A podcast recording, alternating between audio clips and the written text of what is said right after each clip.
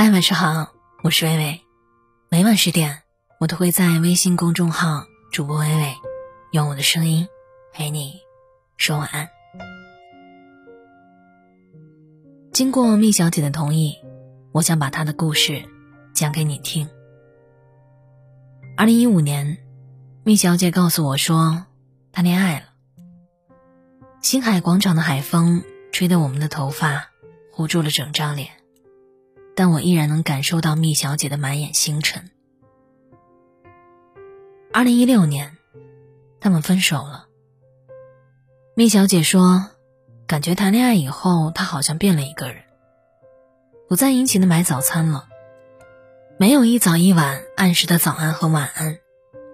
蜜小姐的家人邀请男生一同聚餐。他也老是拒绝，但和同事的酒局却一个没耽误。蜜小姐说，当初和他在一起，也是因为他锲而不舍的追求和不求回报的示好。可如今，一切都结束了。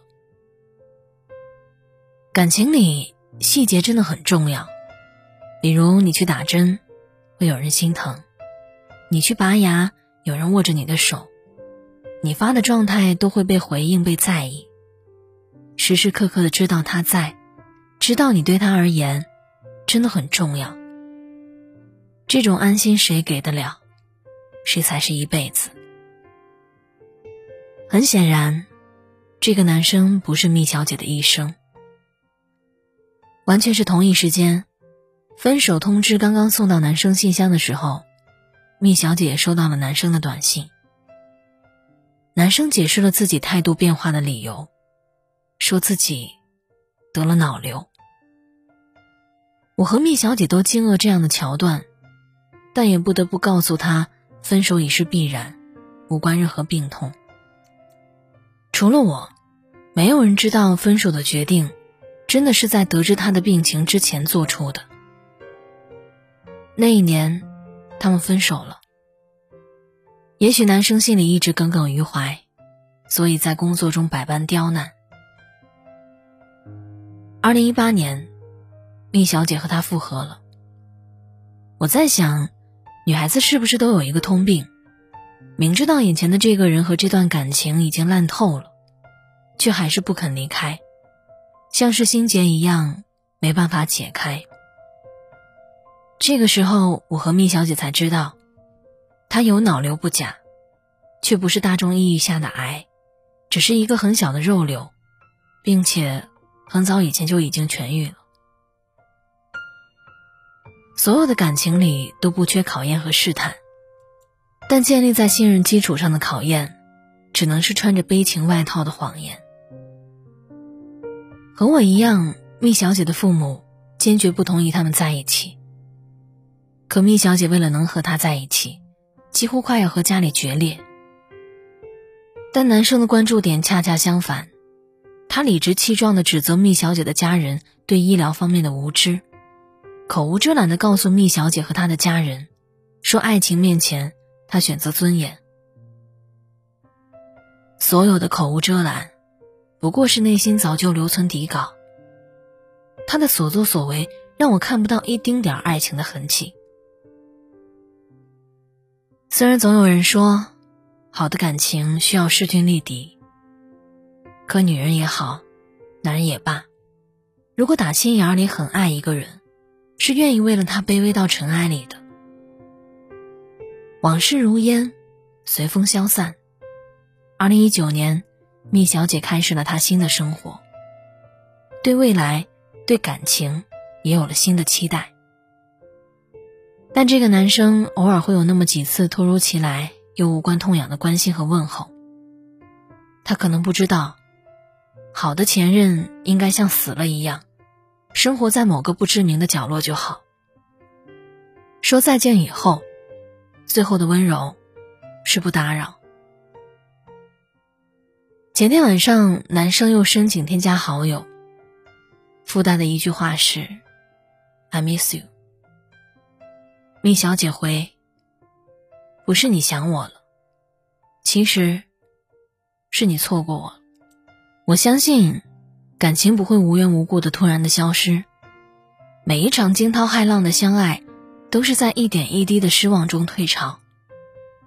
不要他一喝醉你就紧张，不要他一道歉你就心软，不要把幸福看得那么渺小。坏的感情，不要回望。余生，就不要和渣男互相指教了，因为总有一天你会遇到一个人，恰如其分的适合你。我相信你会幸福，即使你不在我身边。感谢作者吴真心，我是微微，我站在原地等你回来。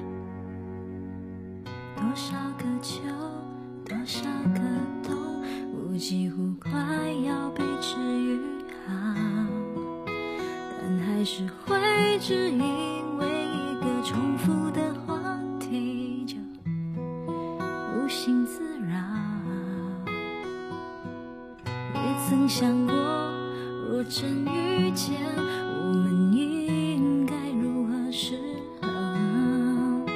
我想我还是会站在某一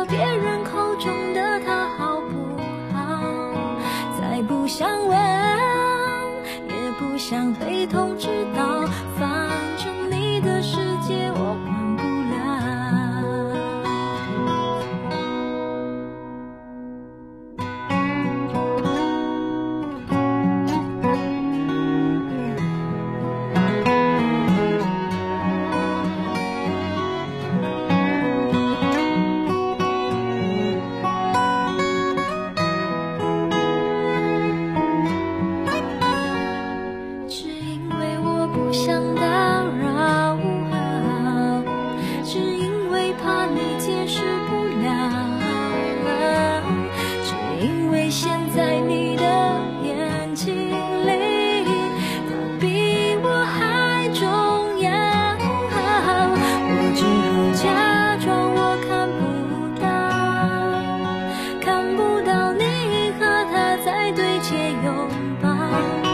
你的快乐，我可以感受得到，这样的见面方式对谁都好。我只好假